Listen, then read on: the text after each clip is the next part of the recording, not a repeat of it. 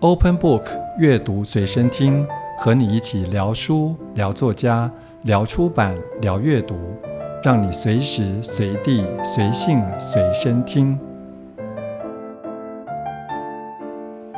各位听众朋友，大家好，欢迎收听阅读随身听，我是主持人邱显忠。对许多一路走来不改旗帜的出版人来说，在台湾从事出版业就像是一场漫长的马拉松一样。刚起跑时心跳加速，充满斗志；路途中有机会看到美丽的风光，或者遇见并肩齐步共同长征的好队友。但是也很有可能在中后段遇见撞墙期，必须靠着坚强的意志力撑过去，才有机会抵达终点。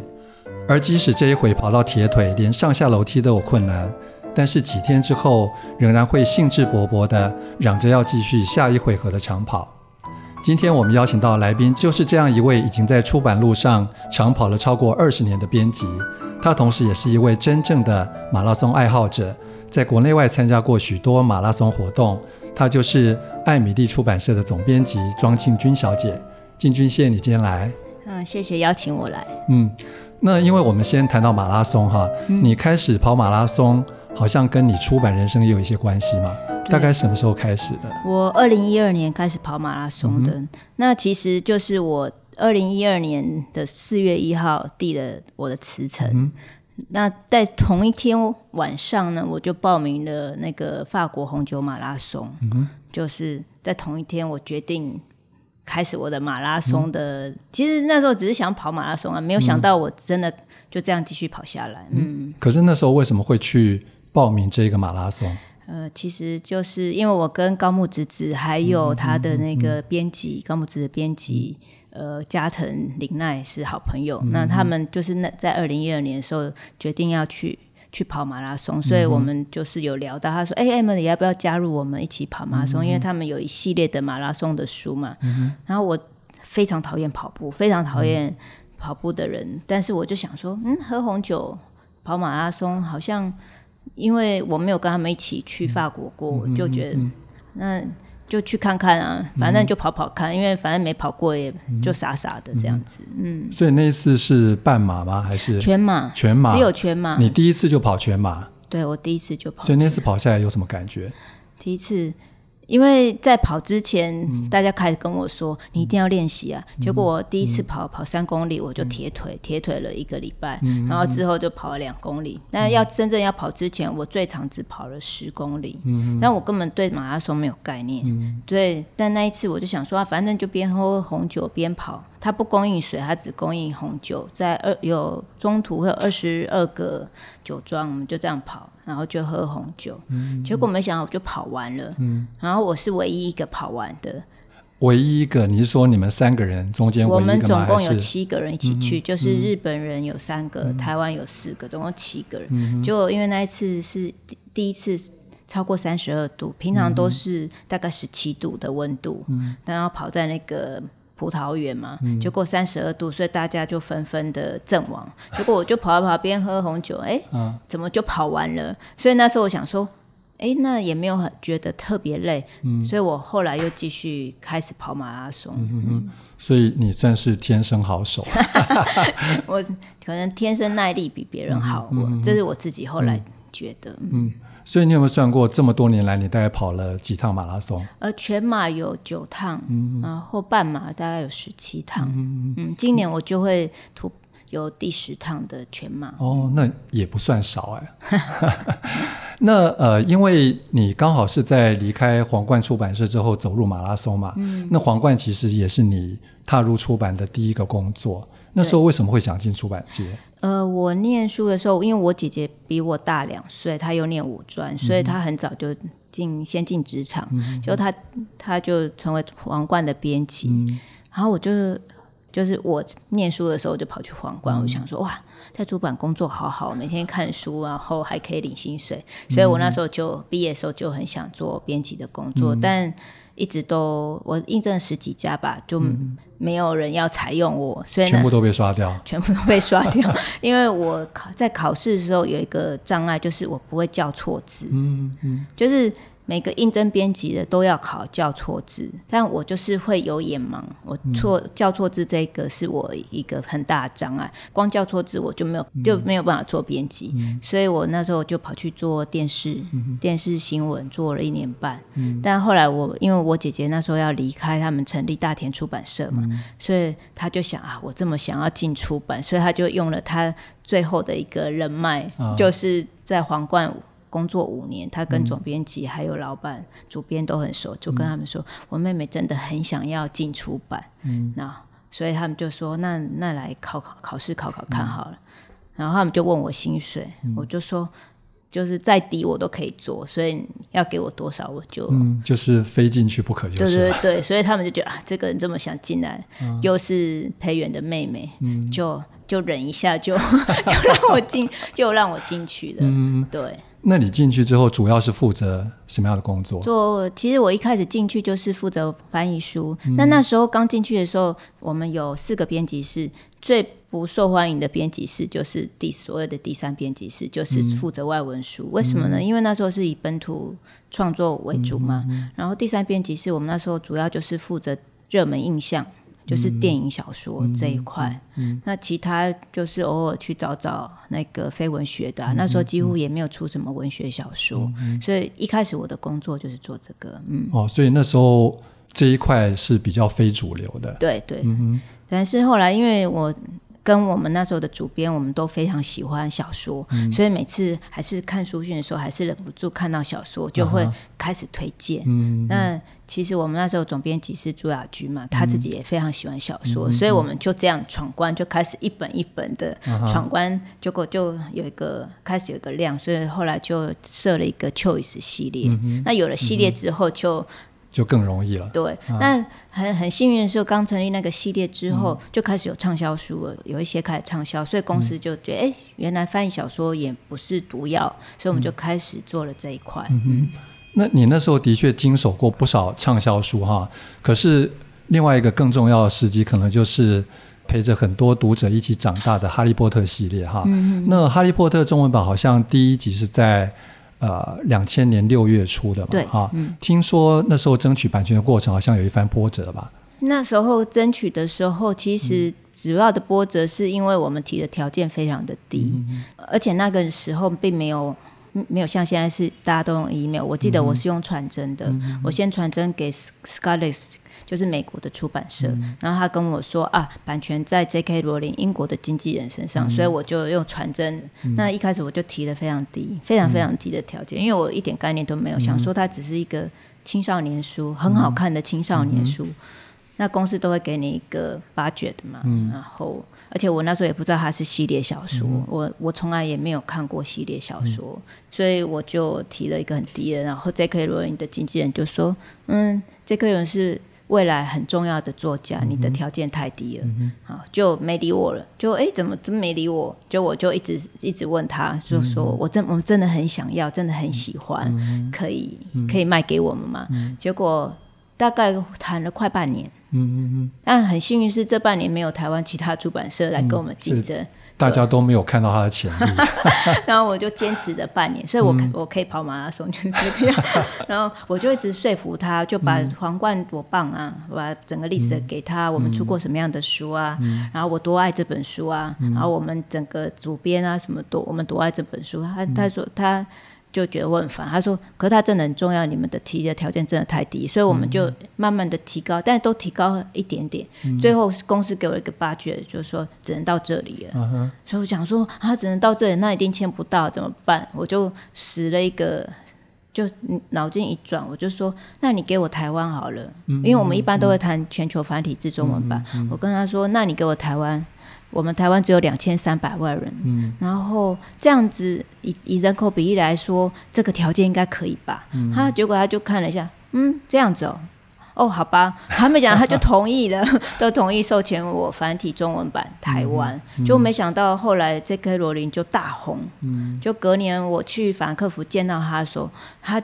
手机接不完，嗯、然后我在那边旁边等，他手机接不完，然后那时候已经出第二本，要出第三本，嗯、因为我是签了以后，刚好就遇到第二本出了，嗯、所以我知道、嗯、啊，原来还有第二本。嗯，所以他跟我说：“Emily，你知道吗？我卖给你之后，很多人台湾出版社的人提五位数字的 offer 过来，就是意思就是说你们只有四位数字，个十百对对四位，而且是很低的四。嗯四位数，他说人家就提五位数字到我桌上来，嗯、但你你承诺说你会好好的让他成为台湾的畅销书，嗯、我说对对对，我会让他成为台湾的畅销书。然后这句话呢，就成为一个很重要的关键语，就是这本书在编辑的时候，大平先生打电话给我，因为我那时候还是个菜鸟编辑，他打电话给我说，嗯、呃，我是大平。那小皮先生说，你签了一本畅销书，嗯、我说对对，我 签了一本畅销书，所以就变就是要承认有那个压力，对对对。啊、但是我们出书那时候两万两千本，嗯、可是一个礼拜就卖完了，嗯、算是一个、嗯、一个是算是一个出版界的奇迹吧，嗯、我想。嗯、那你后来又接触到米兰昆德拉的作品哈，嗯，那你自己也说过，就是出米兰昆德拉全集是你人生最大的光荣，你为什么会这么觉得？我。高中的时候最喜欢的就是米兰昆德拉，嗯、我十八岁、十七岁的时候就非常爱米兰昆德拉的作品。那、嗯、当我进皇冠的时候，我发现皇冠有两本，哎，那时候有三本米兰昆德拉的书。嗯嗯、你知道付版税的时候就可以跟米兰昆德拉的太太联络啊，我就觉得哇，真是好大的幸福。嗯、但是我那时候就同时也注意到，另外一家主要的出版社是时报，嗯、那时报出了一些，嗯、但我想说，哎，可是还有几本没有啊。所以我就去跟昆拉的太太说，呃，我想要出，因为那时候刚好出了身份。那本来我进皇冠的时候，很多人跟我说，我们皇冠就只能出这三本，嗯、因为其他都是时报。但对我来说，没有什么不可能的事，嗯、没有什么绝对的。嗯、所以我就很大胆跟他说，我想要出身份最新的一本书，身份。嗯、然后他就说，哦，好啊。那那签给你，嗯，所以公司那时候很惊讶，好，我们竟然签到昆德拉的新书，嗯、然后同时我就开始发现，哎，有几本像《笑忘书》怎么一直都没有，嗯、台湾没有正式的版本，之前是有侵权的版本，嗯、所以我也拿到了《笑忘书》，就一步一步我们就拿到越来越多，嗯、那最后就是因为跟昆达夫妻成为很好的朋友，嗯、所以就全部的系列从哦全部的作品从。从时报也全部移到皇冠来，那对我来说，因为他是我这辈子最爱的作家，所以可以当他的编辑，而且出大全集是、嗯、是我人生最大的，因为成为编辑最大的光荣。嗯，嗯，好像后来你们艾米丽的 logo 也是跟米兰昆德拉有点关系，是不是？对对对，就有一年我去法去法国跟他见面的时候，嗯、我跟他说，因为我发现他在那个。呃，Faber and Faber 英国的版本上面都是他自己的画，嗯、所以我就说，哎、欸，我知道你会画画，因为他家也有他自己画一个小东西嘛。嗯嗯嗯、我就说，那你可不可以画几张图给我？结果没想到他就画了一系列给我，嗯、对，然后其中用用我的名字，就用我的 Emily 做设计，画了两张，啊，画了两张送给我。嗯那其中一张就很像我们就是现在的 logo 的蓝。就是应该就是像什么，以他的签名为本，就是对对呃蓝本对，所以我那时候在想 logo 的时候，我就想到了昆德拉帮我画的，所以我又就用我的名字 Emily，因为我们公司名叫艾米丽嘛，所以我就用他的一个意象，然后加上，因为我们本来艾米丽这这个英文名字取的时候呢，我自己取的时候就是希望是。可以拥有自由的翅膀飞翔，不要害怕，所以我就用这样的 logo 跟昆德拉原来的蓝本做了我们的 logo。OK，所以大家以后买艾米丽的书的时候，可以注意一下那个 logo，其实跟米兰昆德拉是有关系的啊。那除了这些蛮特别的实际出书的经历之外，其实你还有个经历也很特别，就是从你进皇冠的第二年开始，你就连续参加法兰克福书展。连续二十一年了，对啊，对。那你要不要谈一下这个书展大概是一个什么样的书展？然后你们到书展工作的方式大概是怎么样？其实法兰克福书展、国际书展是全球最大的国际书展。那我一九九八年的时候第一次去了法兰克福书展，嗯、我觉得它对我人生影响非常的大，嗯、因为我一去的时候发现我自己多么渺小，就是因为它是一个聚集全。全世界最精英的出版人的一个书展，嗯、所以我们可以看到很多呃五六十岁的出版人，嗯、他们还是继续专注在他的出版事业上，嗯、然后就发现说，你可以学的东西是这么多，你是多么的渺小，你怎么样的阅读再多都不可能多过他们，嗯、就是他们的人生经验是你你没有办法去去比较的，所以那时候我觉得啊，我想要有一天我想要成为这样的出版人，嗯、所以我觉得他这个这个意向对我来说非常的重要，就是。嗯因为你每件事都像一个新的人一样，嗯、很多事情可以学。嗯、所以当我成立艾米丽的时候，其实我就觉得啊，我又。变成一个新人了，嗯、因为很多事情我都不知道，嗯、像很多营销上面的事情啊，嗯、很多行销上面的事情，嗯、是我以前没有亲自去去面对的。因为以前只要专注在编辑这件事情就好，就选书编辑。嗯，然后其实也以一个角度来说是很幸福的。所以法兰克福书展就是一个你可以去吸收到很多新的知识。嗯、其实台湾另外一个像出版呃的版权。国际版权那个谭光磊，嗯、那他也是从一个年轻小伙子的时候，嗯、他进了法兰克福书展，然后很多东西没有人教他。像我也是，因为我们在做版权上面，其实是一个新手，在不管是买或卖选书，我们都是一个新手。嗯、因为我刚刚讲的是，我们刚开始只做什么热门的印象，我们哪知道怎么去跟人家谈判选书？所以其实，在书展上面，其实是我们去学习别人，然后开始去。把别人东西也转化成自己的，嗯、所以它是一个很好很大的一个保障，可以学习的地方。嗯哼，呃，另外又是一个，就是我那时候看到，呃，就现在呃签了吴明义的《单车世世界记》的澳洲出版人，那、我在九一九九八年就认识了他，嗯、因为那时候我。我就是很喜欢签世界各国的书，所以我就想就发现说，哎，澳洲的，我想签澳洲的书，绝对不会有人跟我竞争，嗯、所以我就签去找了澳洲的出那个书讯的管、嗯、管道，就没想到就认识了这个 Michael、嗯、Michael Highway。那、嗯、我在书展遇到他说，他那时候出版社非常非常的小，嗯、他那时候也还蛮年轻的、啊，我我二十几岁，他应该可能顶多四十岁左右，嗯嗯、但就是才刚开始起来的一个出版人。然后我就发现说。每个人跟他，因为我在旁边等嘛，每个人跟他好像就是好朋友，嗯嗯、不像我们去开会就很正正经经啊，嗯、然后就坐下，哇，结果另有人一到他的摊位就脚就摆平，然后那时候开始给抽烟的，嗯、然后就开始拿烟，他们就开始像。像好朋友，一样，然后我就觉得、嗯、哇，好酷哦！我也想要成为这样的出版人，我不要就是所谓的开会，就是、嗯、坐下来开会，嗯、这样就觉得很无趣啊。所以我那时候的目标就是希望可以成为一个可以跟大家成为好朋友的、嗯嗯、的一个出版人，就是不管是哪一个国家，嗯、西方、东方。我们都可以成为好朋友，然后可以聊书，可以交流。就是，哎，你最近出了哪些书啊？嗯、你最近看了什么电影啊？那我们可以从这些聊天转换成我们新的选题目标，也说不定。嗯，嗯那像你们一位出版人到这样的国际书展去，不管是要买版权或者卖版权，你们通常要做一些什么准备？其实像我一开始第一次去反客服，因为认识人不多，就从我们出过的书的出版社跟经纪人作为我们的一个 base，然后跟他们约见面。然后另外一个，我常常会希望是找新的出版社，所以我会就是我会下两个目标，一个是我每年一定要见的老老朋友，另外一个就是会希望可以见到新朋友，所以我会去关注是不是有新的出版社这几年。就是这一两年表现得很很厉害，然后我就会想办法去跟他们见面，就是写 email 跟他们见面啊，或者那另外就是书展的时候，我会给自己一个时间去看那个，因为法兰克福书展每年都有个主题国，那主题国我觉得他们都精心去规划，然后想把自己国家的文化历史告诉别人，那我一定会留一个时间在主题国上面。那另外就是我会挑。挑地方散步，嗯，就是去看别人这一年出了什么样的书，嗯、或未来他要出什么样的书，从书封。那如果真的看到喜欢，我就直接走进去。哦，OK，所以并不一定是要去跟谁谈，就是先看看。对，那也是一个壮胆，就是去跟人家介绍，自己是什么样的出版社。嗯嗯、当然，有时候就会碰到软钉子啊。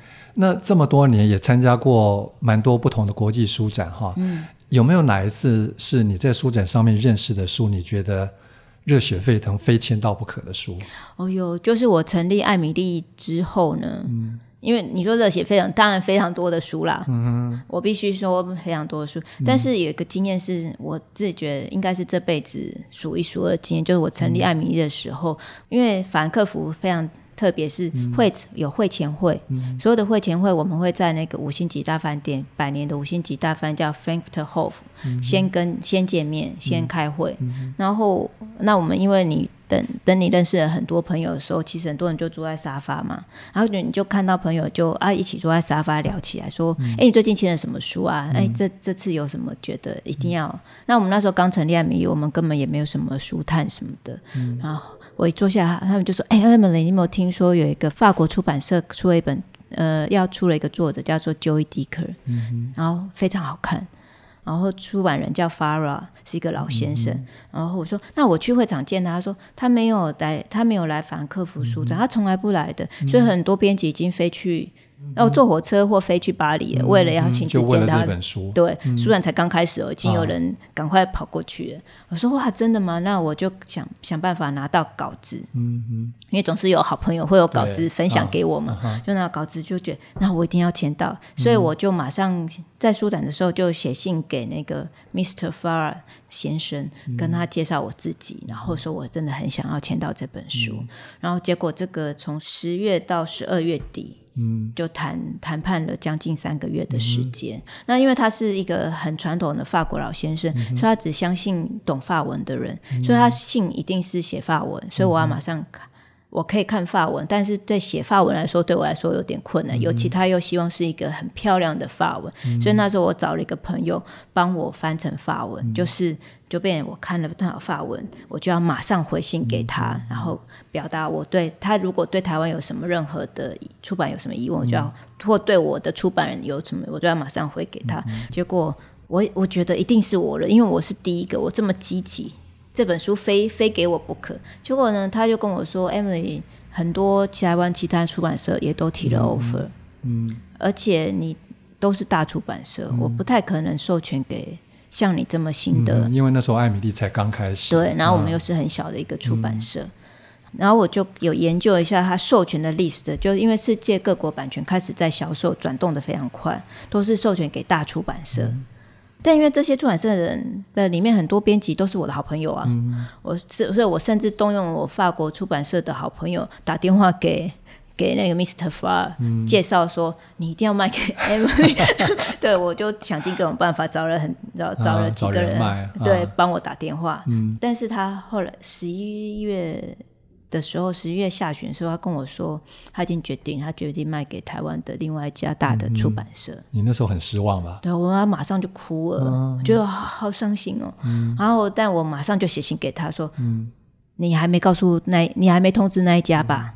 如果你还没通知的话，请再等等。嗯，我又告诉他为什么一定要卖给我的原因，嗯、我又再写了一次给他，结果他就没有消息了。嗯，就在圣诞节的十二月二十四号，他就写了一封 email 给我说：“哎、嗯，我决定送给你一份圣诞礼物，嗯、就就决定把书授权给我。嗯”他当你当下的反应，当下那就是。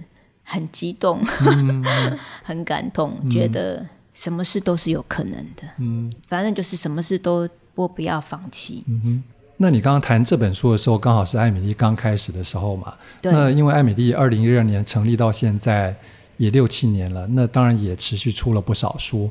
那我注意到这里面好像有几本书比较特别一点，就是他们是你在皇冠的时候曾经经手，然后到了艾米丽时期又重新翻译出版，或者说。用另外一个形式去出版，比如说安琪拉的灰烬，还有安妮日记漫画版，你要不要特别谈一下这几本书？哦，嗯、安琪拉灰烬是我进皇冠的时候第一本推荐给呃第二本推荐给公司的书，第一本是 BJ 的诞生日记，嗯、安琪拉灰烬是。对我来说很重要，就是我第一次用亚马逊，亚马逊网络书店开始买书的第一本书。嗯、那那时候看了，觉得哎，这本书真的很特别，就是在很艰苦、嗯、很悲苦的情况下，下他写的就是很幽默，嗯、就是一直不不断下雨的那个淹水的淹大水的爱尔兰那个贫民窟，嗯、但是他写的就是你看了以后，你会觉得他就有点苦中作乐。嗯、那我觉得这样的文笔其实是世间少有。嗯那时候就也说服公司说，我们就出这样的一本书。嗯、结果没想到那本书就在台湾卖的非常好。嗯、但后来就这本书绝版之后，我就一直念念不忘。嗯、所以在成立爱民艺之后呢，嗯、就决定重新出版。其实它一点都没有时代的违和感。嗯、我觉得一本真正、嗯、一一本真正好的书，它是没有时代违和感的。嗯、就是你不管什么时候看，你都有不同的感动。嗯、甚至其实是你年纪越长看，嗯、你感动越深，对，那个感受会不一样。对，嗯嗯嗯。那《安妮日记》呢？因为《安妮日记》早先在皇冠的时候也是你经手的，那后来到了艾米丽，你们用漫画版的形式来出。就是说，那个彼此之间有什么不同，或者说你自己为什么对这个题材这本书特别有情感？会想要出《安妮日记》这本书呢？嗯、起因是我在更早之前，我们那时候签了穿着条纹衣的男孩。嗯、其实出跟纳粹有关的小说并不是第一本，因为之前也有出了我《我我愿意为你朗读》，嗯、但他是用一个非常隐晦的手法来讲纳粹这件事情。嗯、那那时候我们会签的时候，其实。呃，还蛮多人感惊讶，很觉得很惊讶，因为纳粹的主题在台湾一直都不是很受欢迎。但是因为我愿意为人朗读，算是比较是属于爱情故事，嗯、所以所那时候所有的包装方式就是用爱情故事的方式来包装它。后来呢，因为一些机缘巧合，又看到那个穿条纹衣的男孩，嗯、那他也是用很隐晦的手法讲小男孩。怎么去看集中营这件事情？嗯、所以其也是很隐晦。嗯、那那时候我们就是觉得他一定会成为一个，因为故事写的非常好。有一阵子台湾的年代是会做那个所有的书都有赠品，嗯、就是你主要是主攻书，你就有赠品，嗯、什么样各个式各式各样的赠品都有。所以那时候就想那个做手机插，嗯、就用条纹衣的一个样子做了一个手机插。嗯嗯嗯、但是那时候设计国外要审嘛，嗯、然后我们上面就有一个。大卫的那个心，嗯、然后那个手机插的男孩呢是一个笑脸，嗯、就送去国外审时候，国外就大怒。嗯嗯、他说：“你们为什么拿这件事开玩笑？”嗯嗯、然后我我自己也我吓了一跳，我心里也吓了一跳。嗯、我想说啊，我对于纳粹的了解怎么会这么薄弱？就是。其实我对纳粹背景的故事真的了解太少，我怎么会让一个住在集中营的小孩子，然后有一个大卫星，他他竟然面带微笑，这种是谁谁会笑得出啊？我们那一次打击非常大，所以我就开始对纳粹主题产生很大的兴趣，所以我就觉得非非出非大家都非看《安妮日记》不可，因为很多的都可能都太沉重了。那时候我看到《安妮日记》的时候，我觉得。非看《安妮日记》不可。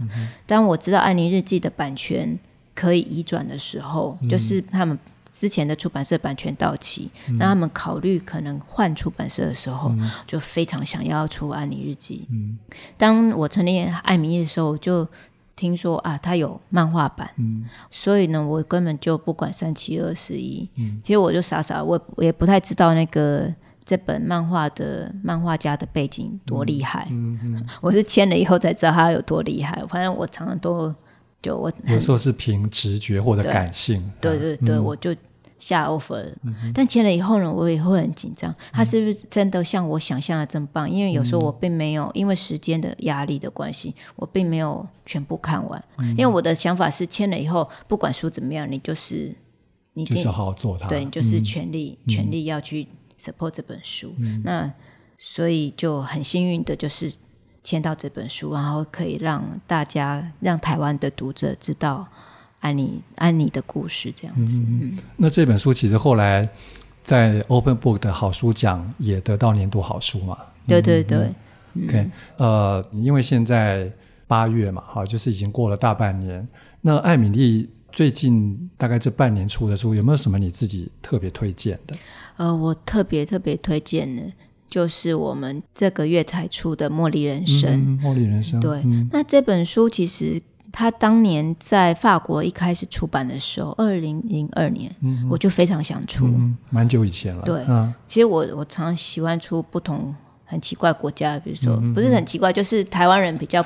不了解的，嗯、比如说纳粹的主题，嗯、然后巴基斯坦、嗯、塔利班的故事，嗯、我觉得我伊朗对我们来说这么遥远。嗯、那我而且从他的故事，你可以完全可以看出伊朗从一九七九年革命开始，嗯、然后这三四十年的变化。嗯。然后我就非常想出，但是因为一个很多的困难点是它的背景是伊朗，嗯、那另外一个是它是图像小说，嗯、台湾图像小说一向不太能，嗯、不太好卖，嗯、所以呢，因为这两个原因呢，就没有办法，公司选题都一直不过，嗯、所以我就放弃。对啊，你当放弃的时候，我唯一的做法就把书买回家自己收藏，然后你就会一直看着那书在那，嗯、就在自己的书柜里面。但等当去诶去年吧，我发现这本书。那个版权之前的版权已经到期了，嗯、因为之前它是香港三联出版的。嗯嗯嗯、那香港三联那时候出版，其实我买的时候买有点失望，因为它用的翻译是跟中国大陆一样的翻译，嗯、翻译的品质跟印刷的品质我都不是很满意。但因为是书迷的原因，我们两个版本都收藏了。嗯、但是所以去年知道说，哎，这版权好像已经不在了，因为、嗯、因为到处都绝版了嘛，嗯、所以我就有去年。台北书展的时候，就跟我认识很久的代理，但因为我们就是很喜欢彼此，我们从来没有合作过。嗯、但书展我们还是都都会见面。嗯、他永远都很热情，说：“Emily，我们要来开会。嗯”所以我们聊聊。他说：“Emily，你最近到你对什么感兴趣？”我说：“哦，我最近很想签《茉莉人生》，因为他好像绝版。嗯”他说：“你说真的吗？”我说：“对，我就是他的代理。” 这么巧，对，嗯、所以我们就第一次合作。所以我在书展的时候就直接下 offer，、嗯、然后就开始筹备这本书。嗯、但我们这本书重新翻译，台湾第一次翻译，嗯、我一开始就是锁定了米兰昆拉的那个译者玉池秀。嗯，结果他翻的过程，他常常就是热泪盈眶啊，嗯、哽咽啊，嗯、还一大早啊跟我说，他实在太感动了，嗯、因为他不知道是年过中。人过中年之后，又加上有小孩，嗯、特别感性的，嗯、为什么边翻边落泪的？然后，然后我就还要就是让他心情放轻松，就是、嗯、他说他也跟他老婆讲故事，他都很落泪盈眶啊，嗯、就非常的激动。那等他交稿之后，变我很激动，然后我觉得我怎么就是再重看，我就还是觉得很感动。嗯、你看一个这么久的一个故事，就是二零零二年，十七年嘛。但是他写的是一九七九年，四十、年前的发生在伊朗的故事，嗯、这么遥远的国度。嗯、但你现在读来，你会，我觉得可能现在也是一个革命的年代吧。嗯、就是他们以为国家会变得更好，所以他们推翻原来的政权，就会、发现原来的政权变得更集权，嗯、所以他们就不得不一直在抗争。嗯、他们的整个民主倒退了四十年，嗯、所以他整个伊朗四十年的历史。在这边，然后我看就觉得，所以所有的为什么历史一直在重蹈覆辙，它就是这样子。嗯、所以现在我们在看四十年前的伊朗，其实好像在看现在的国际情势，嗯、不管是我们台湾或香港或者其他国家在面对的。嗯、其实我觉得现在出版对我来说，或者对所有的读者来说意义更大。嗯、好，那如果说读者对这本书有兴趣的话，赶快去看看，就是。他怎么样可以让总编辑，然后也让译者这么样的感动哈？那最后我们再回到刚提到的马拉松哈，嗯、因为我们之前在你的部落格看到你提过说，在你离开皇冠的时候，有个前辈跟你说，出版就像是一场无止境的马拉松，既然你已经在起跑点了，就尽力跑下去吧。那后来因为你也真的去跑马拉松，那因为马拉松需要的耐力和韧性啊，那这个对你的出版工作，或者说对你的甚至人生。会不会常起一些联想或者激励的作用？我觉得它就是，他就跟我人生在一起吧。因为后来我就发现说，哎，为什么我这么喜欢跑马拉松？嗯、因为我很喜欢游泳，嗯、那我也很喜欢骑单车，嗯、但我最喜欢的运动就是跑马拉松。嗯、每次要跑的时候，我都热血沸腾。要起跑的那一刻，我是真的就非常兴奋。我在想说，哎，为什么我这么喜欢？嗯、在跑的过程中，其实因为是四十二公里，嗯、你跑得快的话，以我的速度啊，我跑快可能四个半小时，嗯、但跑得慢可能跑到七个小时，嗯、要看每次的状况不太一样。但我都会非常期待这四个半到七个小时跟自己的对话，嗯、因为我就可以开始很脑筋很清楚的去思考说，嗯、呃，我。人生的，而且我甚至还会去重组我人生遇到的一个撞墙期，或我人生面对的困难。嗯，那我就开始重组那个时间点，然后开始跟自己对话。嗯、所以我跑的时候是不听不听音乐的，我喜欢听现场的声音，嗯、听，因为有时候会有风声、雨声，嗯、甚至别人讲话的，也可以听到别人讲话的故事。嗯、这样，那我所以在这样的一个过程，会让我觉得获得很大的平静。嗯，那。我觉得跑马拉松需要的耐力跟做出版是一样的，嗯、尤其像现在出版的状况非常的挑战，非常的多。那很多人都觉得，甚至很多人说啊，以以后是没有纸书的时代啊，什么就是有很多对于纸书的未来所产生的很大的疑虑，甚至就说以前我刚做出版的时候，人家会跟我说啊，你做出版做编辑好棒哦，嗯、现在。人家会跟我说：“你做出版，那谁会买书？做出版好辛苦哦。”嗯嗯。嗯，我觉得我永远觉得说，坚持到最后一定是你的。嗯哼。所以你喜欢这件事，你就是一直坚持下去。嗯。坚持到最后一定是你。我就举一个例子，因为我们那时候刚我在皇冠的时候，我们那时候刚做邱医师的时候，嗯，本来没有人出翻译小说，嗯，那后来我们那时候书开始畅销的时候，哎，开始各。很多出版社就开始出翻译小说了，很多家陆续开始大的出版社。嗯嗯、那那时候我们的想法就是，做得好的就是你的，嗯、做得好你就是会是最后留下的那、嗯、那一个。所以我一直很相信这件事情。嗯、如果你做得好，你就是你就是会最后留下来。所以不管外面的竞争是怎么样，你就是专注在自己的眼前的目标，嗯，而不要被。而不要乱了自己的脚步。嗯哼，那我之前在你的文章里面看到过，你摘录过村上春树在关于跑步，我说的其实是这本书里面写的写的一段话哈，我觉得还蛮有意思的。你愿不愿意自己再念一次这段你自己摘录的文字？哦，好啊，好啊，我念一下。嗯嗯，因为并不是有人拜托我，请你当一个跑者，才在路上开始跑起来的。就像没有人来拜托我，请你当一个小说家而开始写小说那样，有一天我突然因为喜欢而开始写小说，然后有一天突然因为喜欢而在路上开始跑起来。不管什么事，只要喜欢，就会以自己想做的方式一直做下去。就算被人阻止，就算被人恶意批评，也不会改变自己的想法。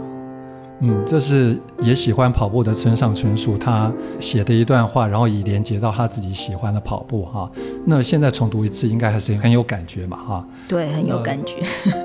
做出版的确是一个很需要按照自己的脚步、自己的节奏去一直走下去的长跑哈。那我们当然也很期待艾米丽可以继续出更多好书。那今天很谢谢进军来到我们节目啊。也希望各位听众能够持续收听阅读随身听，也到 Open Book 阅读者的脸书专业告诉我们你的感想和意见。我们下回见，拜拜，拜拜。